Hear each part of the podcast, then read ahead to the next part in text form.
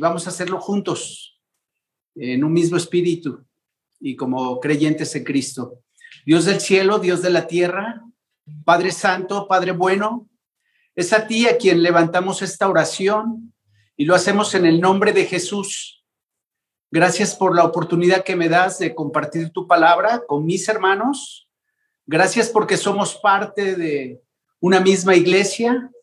Somos tenemos al mismo espíritu que tú has puesto sobre nosotros. Y Padre, el amor de Cristo nos une. Y en ese nombre, repito, es en quien oramos. Te pido que lo que se va a hablar en esta mañana realmente tú lo lleves hacia el corazón de cada uno de los que nos escuchan y sabemos que tu palabra es perfecta, viva y eficaz. Gracias, Señor, y llevamos nuevamente este tiempo en el nombre de Jesús. Habla a través de mis labios y expresa lo que tú quieres expresar. Agradecemos por todo lo que tenemos en el nombre de Jesús. Amén. Muy bien, decía, no sé si todo se coordinó, pero realmente es así el Señor quien nos permite que veamos y que escuchemos desde que comienzan los días hasta que terminan lo que necesita escuchar nuestra, nuestro, nuestro corazón, nuestras mentes, y doy gracias a Dios por ello. La verdad es que me dieron libertad de escoger un tema en prácticamente ocho capítulos. Y considerando que la Biblia es tan jugosa, extensa, preciosa, dije, ¿qué voy a predicar? Y Dios me llevó a un pasaje que creo que es muy ad hoc y muy necesario a todo lo que estamos viviendo y aún tiene que ver con los cantos y aún tiene que ver con el devocional. Y la verdad es que en base a esto yo les invito a que juntos le podamos agradecer al Señor por las vidas de grandes hombres que dejaron huella y enseñanza y ejemplo para sus hijos. Digo para sus hijos, pero también para los que no son hijos. Cuando la palabra de Dios se abre, entonces ocurre un fenómeno enorme, grandioso, único, y es que el Espíritu de Dios va a hablar a través de su palabra, de su santa palabra. Entonces, me encanta ir a la palabra, a la Biblia, y poder encontrar eh, experiencias y situaciones que vivieron ciertos hombres y que hoy dejan huella para mí, para usted seguramente. La verdad es que impactan mi vida y me encanta que la palabra de Dios hable de hombres con nombre. ¿sí? Ustedes saben que el Señor siempre habló en forma alegórica, a través de parábolas, pero cuando habla de hombres con nombre, entonces el Señor pudiera decir, Miguel, te hablo a ti, a ti, Miguel Ángel González Laguna, y a nadie más. Entonces, a mí me impacta esto, que hay hombres en la Biblia que realmente el efecto hoy para mí y seguramente para usted es único. Por eso decía hace un momento que sí, verdaderamente la palabra de Dios impacta a sus hijos, pero también para los que no son hijos, porque la palabra de Dios es viva y eficaz. Dice la escritura y de ella misma habla como una espada de dos filos que penetra hasta lo más profundo de nuestro ser y cuando habla de lo más profundo de nuestro ser, habla del alma, del espíritu, penetra hasta las coyunturas y los tuétanos. Y dice la misma escritura que discierne los pensamientos que están en nosotros. Eso dice Hebreos capítulo 4, versículo 12 al 13. Y si hay personajes de Dios que impactan mi vida, y uno de ellos en gran manera es el apóstol Pablo. No sé si había oído de él. La verdad es que es un hombre de Dios, pero que también padeció y cruzó por ciertas circunstancias que tienen que ver mucho conmigo y con usted. La verdad me impacta desde que perseguía la iglesia. En Hechos capítulo 8, versículo 3, dice que realmente entraba a las casas y literalmente de las greñas o de los cabellos arrastraba a la gente para llevarlo a las cárceles. Y la verdad, desde ahí digo, ¿cómo este hombre era capaz de hacer este tipo de locuras, pero lo hacía en el nombre de Dios? Y dices, no puede ser. Después me impacta su conversión tan radical. Un hombre que antes se llamaba Saulo y cómo Dios en el camino a Damasco transforma de una manera perfecta, completa a este hombre. Y aún ya no lo llama Saulo, sino lo llama Pablo. Me impacta su ministerio, determinante de alguna manera y también perfectamente enfocado y dedicando su vida al Señor una vez que este hombre fue transformado. Me impactan sus padecimientos, me impactan lo que él vivió, por lo que él pasó. Y no es que me acerque, pero puedo decir en mi vida cristiana con 40 años, y, de verdad que el Señor me perdone si voy a hablar de más, pero hemos pasado por muchas cosas. Y Dios nos ha enseñado otras muchas cosas y hoy puedo decir y agradecer con humildad que Dios me permite caminar en sus caminos. Y la verdad es que yo no me meto con Dios. Realmente yo dejo que Dios haga lo que Él quiera con mi vida y en todos los aspectos.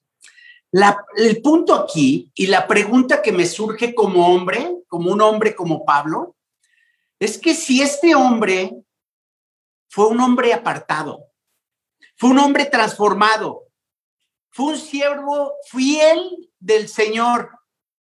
¿Por qué entonces Dios le permitió una espina, un aguijón, como él lo dice o lo expresa, en su carne? ¿Por qué? Ya había sido transformado. Su corazón había sido cambiado. Su dirección que él llevaba había sido de realmente diferente. Porque es que Dios permite en siervos de Dios, en personas que hoy dedicamos, con toda la humildad lo digo, nuestra vida al Señor y que caminamos con temor, porque Él permite las espinas o la enfermedad en la vida de Pablo. Segunda de Corintios es nuestro pasaje en esta mañana. En el capítulo 12, repito, este mensaje se escogió de ocho capítulos. Por favor, regresen un poco sus Biblias y revisen cuántas cosas Dios puede enseñarnos en ocho capítulos. Pero aquí, capítulo 12, del versículo 7 al 10, es nuestro pasaje y dice la palabra del Señor habla el Señor. Y para que la grandeza de las revelaciones no me exaltase desmedidamente, me fue dado un aguijón en mi carne, una espina, ¿verdad? Un mensajero de Satanás que me abofeté, para que no me enaltezca en sobremanera. Respecto a lo cual, tres veces he rogado al Señor que lo quite de mí y me ha dicho, bástate mi gracia, porque mi poder se perfecciona en la debilidad. Por tanto, de buena gana me gloriaré, más bien en mis debilidades, para que repose sobre mí el poder de Cristo. Versículo 10. Por lo cual, por amor a Cristo, me gozo en las debilidades, en afrentas, en necesidades, en persecuciones, en angustias, porque cuando soy débil, entonces agrega el apóstol, entonces soy fuerte. La verdad, un hombre, un siervo que se preocupa por su salud corporal, como lo hiciéramos nosotros, decía el devocional. Hoy de verdad estamos preocupados por nuestra salud. Hoy de verdad nos importa mucho. Y yo siempre he dicho que no apreciamos lo que tenemos hasta que verdaderamente lo perdemos. Y decía en un mensaje que dirigía nuestra iglesia hace tres semanas, la verdad es que no apreciábamos reunirnos. podíamos tener la libertad de reunirnos libremente y no íbamos. Y ahora que no podemos, anhelamos hacerlo. Qué contradicción tan grande. Pero hoy es increíble cuánto valoramos todos los hombres la curación o el que Dios quite las enfermedades en nuestros cuerpos. Hoy más que nunca. Hoy firmemente creo que la salud es algo invaluable. Hoy más que nunca, hoy lo hemos vivido. Yo soy una persona muy numérica. Este, voy a un concierto y cuento cuántos miembros hay. Este, cualquier cosa, todo lo cuento, todo lo cuento. Y la verdad es que siendo numéricos le preguntaba a mi esposa, a ver, en este tiempo, ¿Cuántas personas solamente de nuestro círculo han sido contagiadas? Y contamos más de 40 personas directas, no amigos de nuestros amigos, 40 personas directas. Yo al principio ni siquiera creía en esto, pero posteriormente y como fueron aconteciendo las cosas, vi que esto se acercaba a mi familia. Y entonces empecé a creer un poco más y empecé a ver que la salud si era algo que debería de cuidar. Hoy damos todo por la salud, todo absolutamente por la salud. Hoy realmente la ponemos, voy a decirlo, en algo alto y estamos cuidando que nadie de nuestros miembros y seres queridos pierdan esa salud.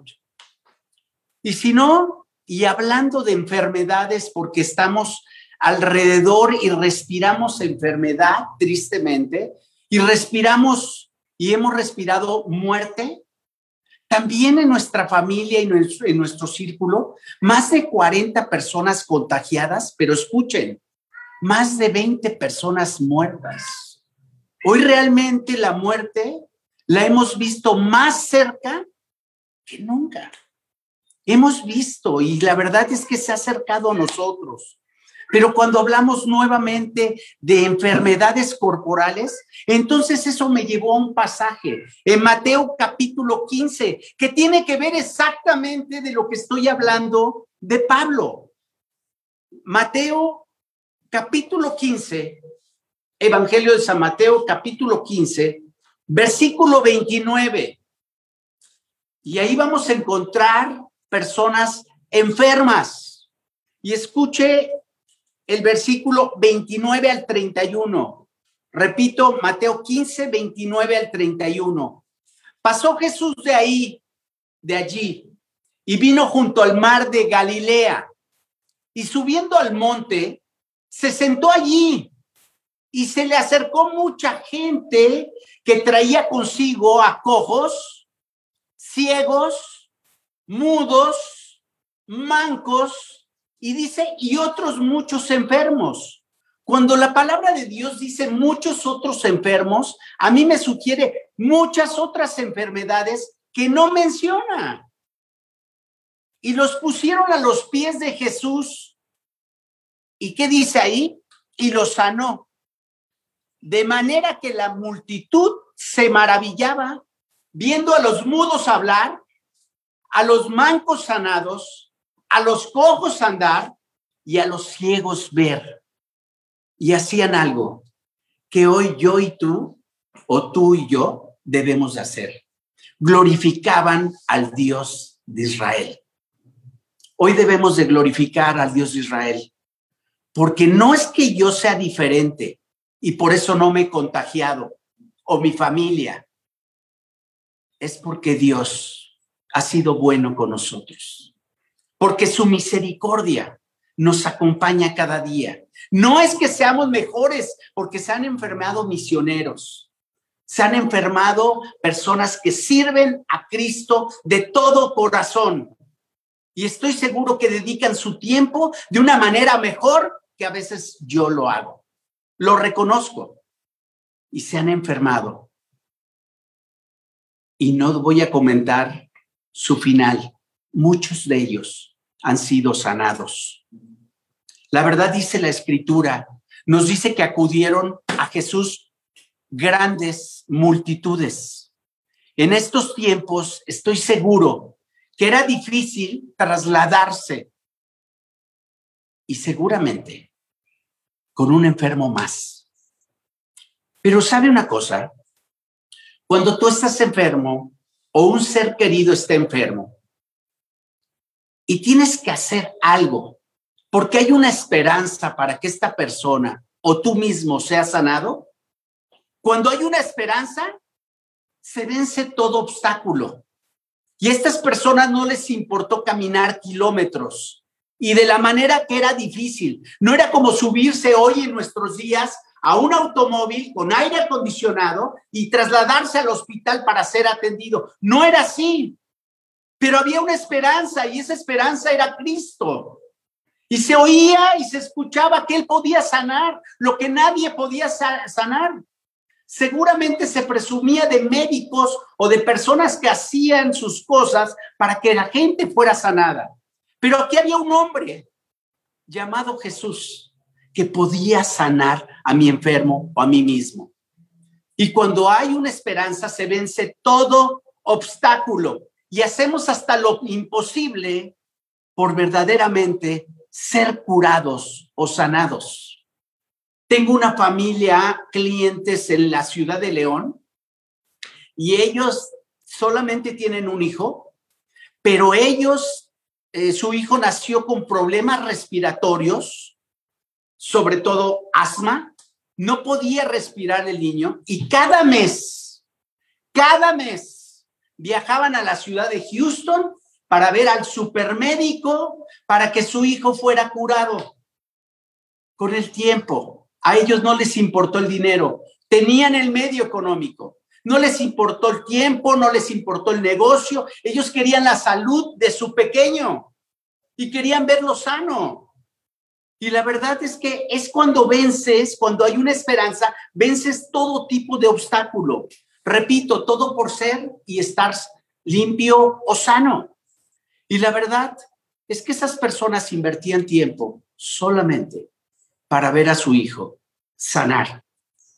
La salud viene a ser la gran bendición de la que se puede gozar hoy aquí en la tierra.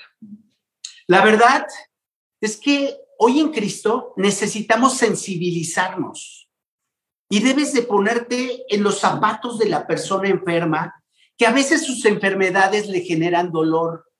Yo sé que hoy el mundo se duele y se duele por su pecado, pero realmente debes de ponerte en esos zapatos y decir, hermano, amigo, Voy a orar por ti, por tu enfermedad y también por el dolor que produce tu enfermedad. Y la verdad es que debemos ser sensibles a los demás. Y aquí quiero hacer una pausa y recuerda algo que es muy importante. La verdad es que, sinceramente, tus enfermedades corporales que hoy tienes sí son de suma importancia.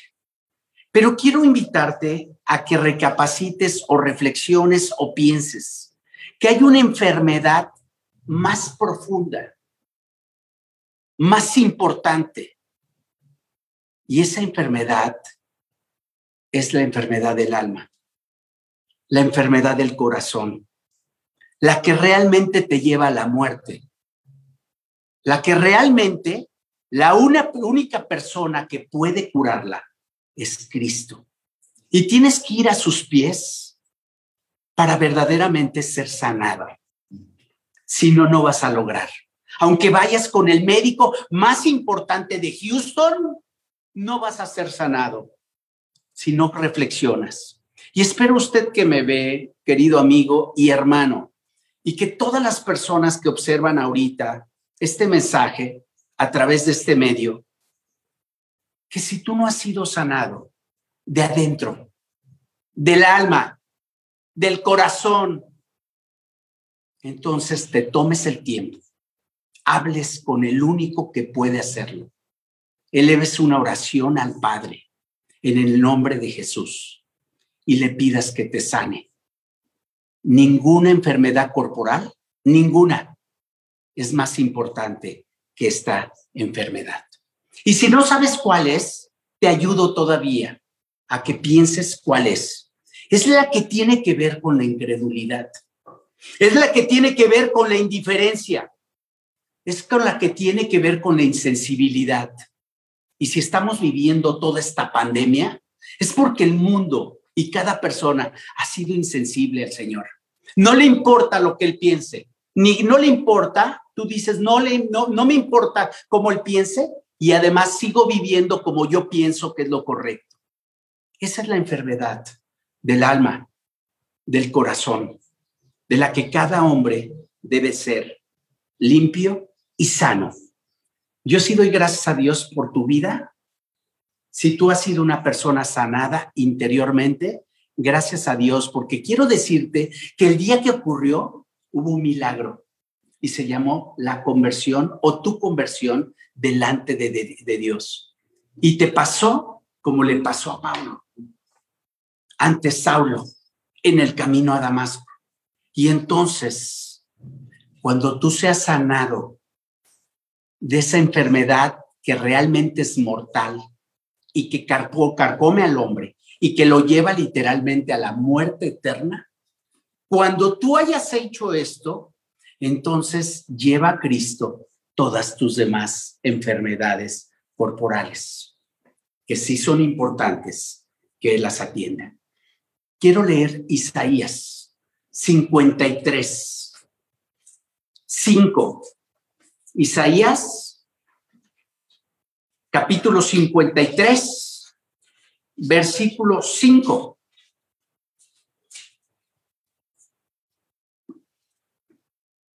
Y dice así la palabra, mas él, mas él, herido fue por nuestras rebeliones molido por nuestros pecados. El castigo de nuestra paz fue sobre él. Y escucha estas palabras. Y por su llaga fuimos nosotros curados. Por su llaga fuimos nosotros curados. Cuando eres sanado interiormente, Dios borra tu pasado. A Dios no le importa nada de tu pasado. Él comienza una nueva obra, como lo hizo en el apóstol Pablo, ante Saulo.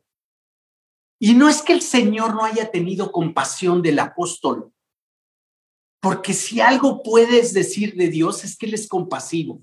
Y cuando nuestro Señor Jesucristo caminó sobre este mundo, y después de haber sanado a todos estos hombres que fueron puestos a sus pies, yo lo he llamado como un milagro, como una cereza enorme puesta en un pastel.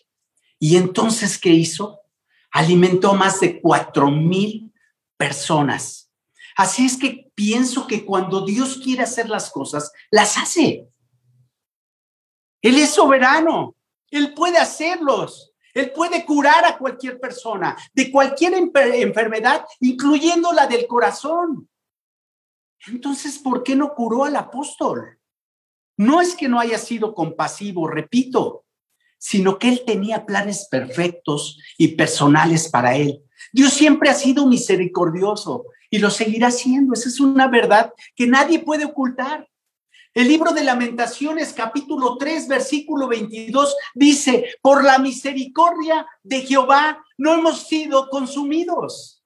Por la misericordia de Jehová no hemos sido consumidos porque nunca decayeron sus misericordias.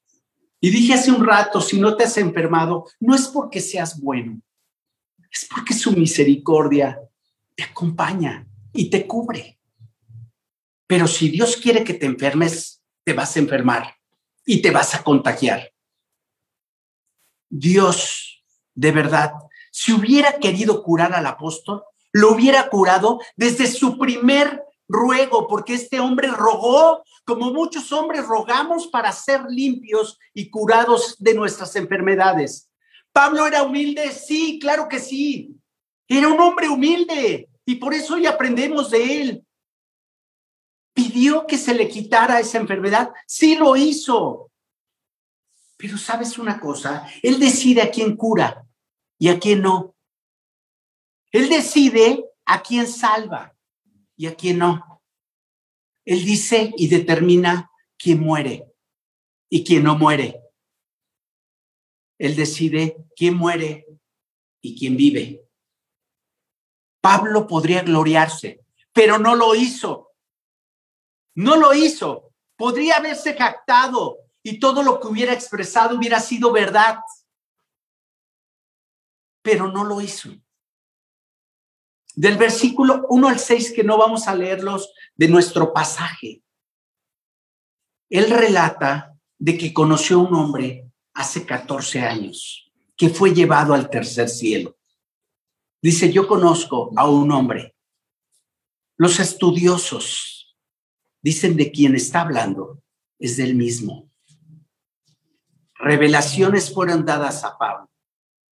Hermano, él pudo haberse jactado y no lo hizo, porque no quiso que nadie tuviera una idea superior a lo que veían en él o oyesen de él.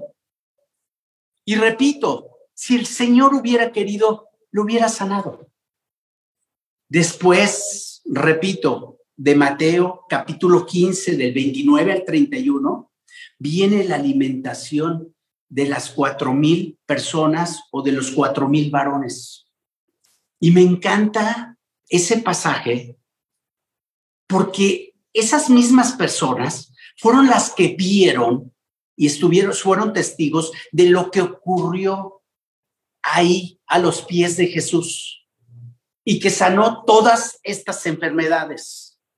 Y la verdad es que él se movió con pasión, no dejó que esa gente se fuera, se presenta el Señor como un pastor, ya los había alimentado, les había dado enseñanzas espirituales por tres días y después se mueve a compasión y no deja que estos hombres se fueran porque podrían desmayar por el ayuno que tenían.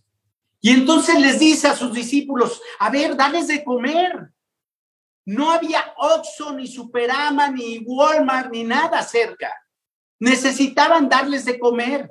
Obviamente ellos desesperados preguntaron, ¿cómo vamos a hacer esto? ¿Dónde hay tanto pan para alimentar a esta gente? Es buena pregunta, eran hombres. Y ocurre algo maravilloso. Panes y algunos pececillos. Siete panes y algunos pececillos. Y dice la escritura que se alimentaron más de cuatro mil, bueno, dice que se alimentaron cuatro mil varones. Como soy muy numérico, si cada varón tenía una esposa y tenía un hijo, entonces se alimentaron más de doce mil personas. Y en el capítulo 14, un capítulo antes, es la alimentación de los cinco mil. Algunos criticaron y dijeron, hay una duplicidad en la palabra. No la hay, hermanos. Fueron dos eventos totalmente diferentes, inclusive el anterior con cinco peces y dos panes.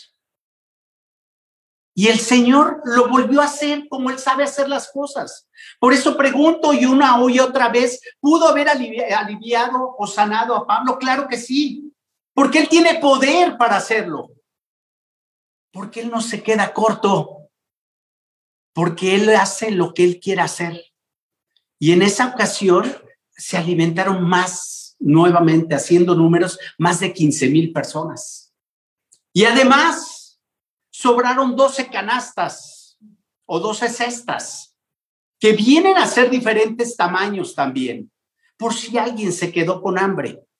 Porque cuando Dios sacia y cuando Dios hace las cosas, las hace bien. Y más allá de tus expectativas y de lo que pueden percibir tus ojos.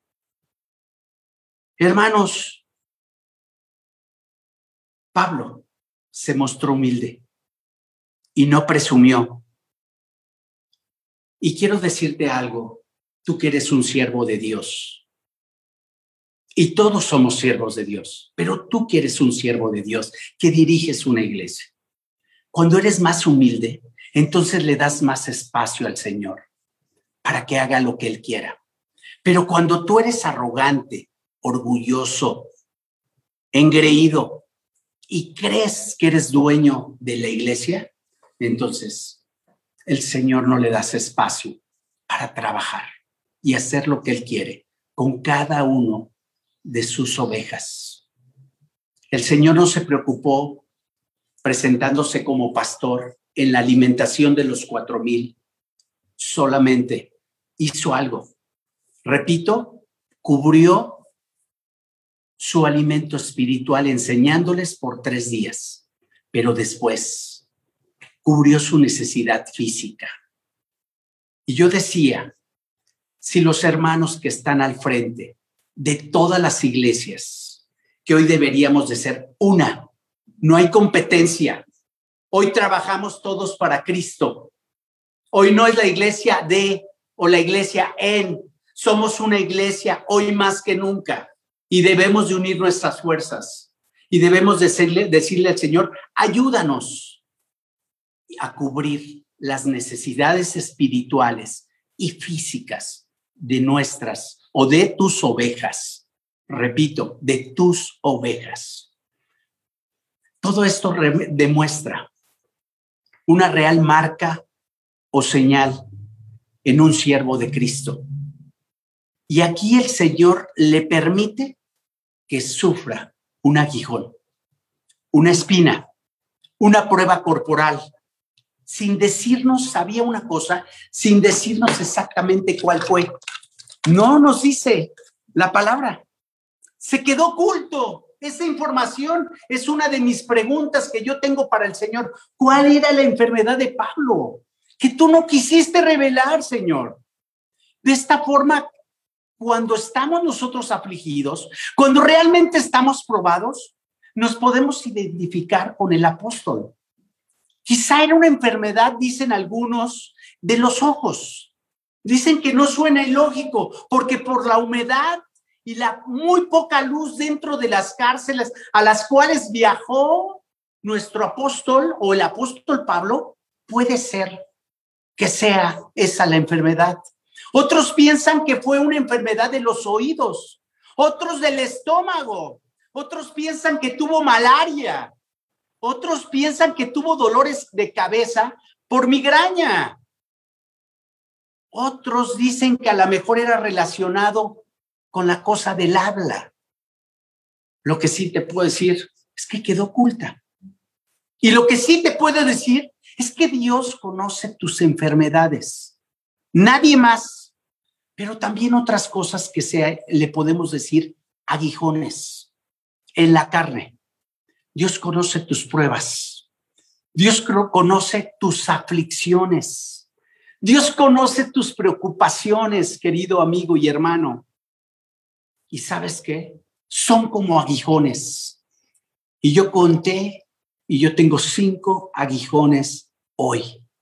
Entre ellas preocupaciones, pruebas, aflicciones. Cinco. Y la verdad, la clave. Y escucha la clave de todo lo que hemos hablado hasta ahorita. La clave. Y espero que no se te olvide que las enfermedades, preocupaciones, aflicciones, pruebas o aguijones, si los quieres llamar, cumplan el mismo fruto y efecto que hubo en Pablo. Si no de nada sirve toda esta conversación. Si no aprendemos y no tenemos el mismo fruto y la misma actitud y efecto de todo esto que hubo en Pablo, fallamos. Fallé en esta mañana, hermanos. Y sé que es el Señor el que nos está enseñando. ¿Sabes qué dice el mundo? El mundo dice que si tú tienes todos estos tipos de aguijones en la carne, los tienes y te aguantas. Cuando estás en Cristo, dice, si los tienes, te aguantas y te gozas. Esa es la gran diferencia. Los tienes, te aguantas, pero te gozas. Le das gloria a Dios le das gloria al Dios de Israel. De buena gana escribió Pablo, versículo 9 de nuestro pasaje. Recuerden, 2 de Corintios, estamos en 2 de Corintios, y estamos en la parte última. Segunda de Corintios nuevamente, capítulo 12, versículo 9. ¿Y qué dice ahí? Y me ha dicho, bástate mi gracia, porque mi poder se perfecciona en la debilidad. Y dice la parte segunda del versículo, por tanto, de buena gana me gloriaré, me gloriaré, más bien en mis debilidades, para que repose sobre mí el poder de Cristo. Hermanos y amigos, cuando tú tienes todo este tipo de aguijones, ¿bendices o maldecimos? ¿Bendices o maldices? ¿Te quejas o le das gloria a Dios? Y yo sí quiero advertirte algo, con todo respeto. Si maldices o retas al Señor porque los tienes, ten cuidado. Tuvimos una plática muy fuerte, mi esposa y yo, y yo le dije, ¿por qué tuvimos o tuve esta plática el día viernes por la noche? delante del Señor lo digo, casi no dormí. Y yo duermo, me desmayo, sinceramente. Y tuvimos este enfrentamiento con esta persona que está siendo probada con una enfermedad de la mente, ansiedad, temor. Y él está enojado en cierta forma con Dios. Él está diciendo, si yo le servía, si yo soy su hijo, ¿por qué hace esto? y me dolió. Es muy difícil hacer entender a la gente. Es muy difícil poner fe en la gente. Es muy difícil decirle, espera, él tiene propósitos. Y exactamente hoy me tocaba hablar de esto. La verdad, cuídalo, cuídate, no lo hagas, no retes al Señor porque Él es soberano. Toca y hace lo que Él quiere con nosotros.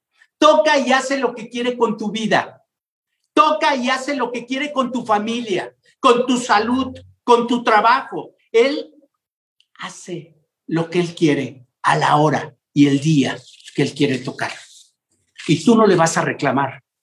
Deuteronomio capítulo 10, versículo 14, no lo busques, solo escúchale, escúchelo. He aquí de Jehová tu Dios, son los cielos y los cielos de los cielos y la tierra y todas las cosas que en ella hay.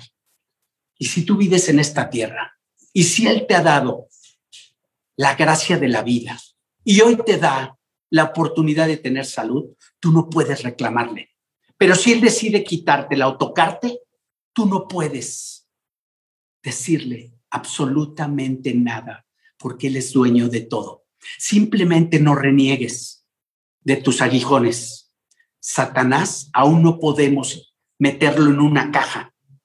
Lamentablemente, Él está en todas partes de alguna manera. Él no es omnipresente, pero Él se mueve en todas direcciones.